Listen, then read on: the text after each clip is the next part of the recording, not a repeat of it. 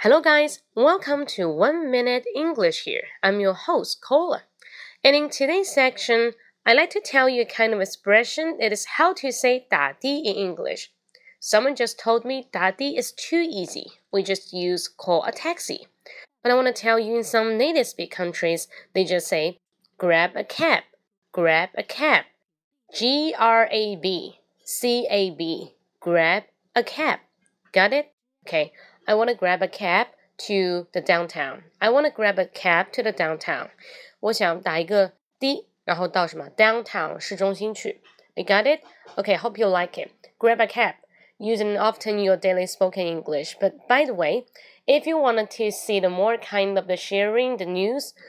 如果大家想知道更多精彩分享的话呢，可以关注我的直播间，去微信搜一下“英语口语风暴”，英语口语风暴，按一个六即可进入我的直播间，好吗？OK，hope you like it. See you next time. Bye bye.